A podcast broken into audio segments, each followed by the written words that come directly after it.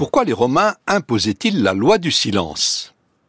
L'histoire des sons fait partie des nouveaux domaines de la recherche qui ont émergé dans la période récente. Je l'aborderai aujourd'hui en prenant pour exemple la question du silence dans l'Antiquité romaine.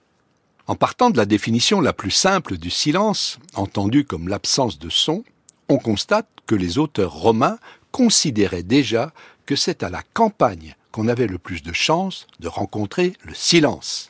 À l'inverse, Rome, qui était peuplée d'environ un million d'habitants au premier siècle après Jésus-Christ, était présentée comme une capitale extrêmement bruyante, une ville où le repos était difficile à trouver. À cette époque, c'est surtout la voix humaine qui était mise en cause, en raison des cris des haleurs le long du Tibre ou ceux des marchands d'animaux en route pour les marchés. Les autorités faisaient régner la loi du silence quand un magistrat devait prendre la parole pour une annonce officielle. Mais c'est surtout à l'occasion des cérémonies religieuses qu'il fallait faire cesser le bruit. Les recherches sur ce sujet montrent que les usages du silence variaient en fonction des rituels. L'un des plus importants concernait la prise d'hospice, il s'agissait d'un rite divinatoire, consistant à solliciter les dieux, plus particulièrement Jupiter, afin qu'ils approuvent les décisions importantes de la cité.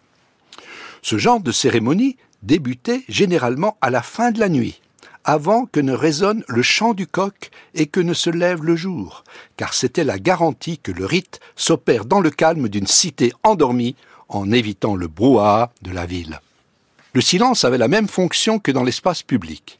Il fallait suspendre les sonorités de la vie courante pour marquer l'entrée dans un moment solennel.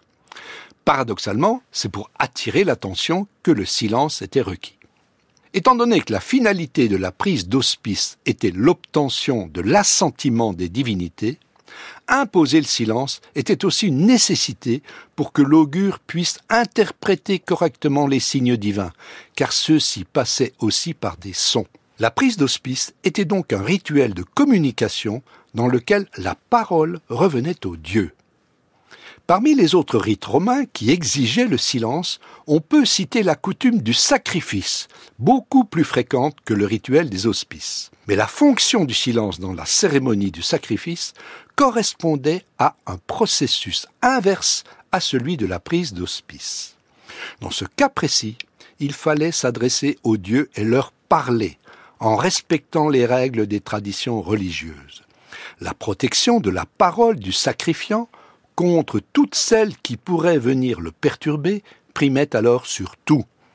Le sacrifiant, qui agissait au nom de la cité, s'abritait donc derrière un paravent sonore dont la fonction était de masquer la parole humaine. Chez les Romains, le silence nécessaire à la bonne réalisation des rites religieux a donc joué deux rôles radicalement différents. Lors des prises d'hospice, c'est le silence parfait qui était de mise, alors que lors des sacrifices, il s'agissait d'un silence que l'on peut qualifier de bruyant.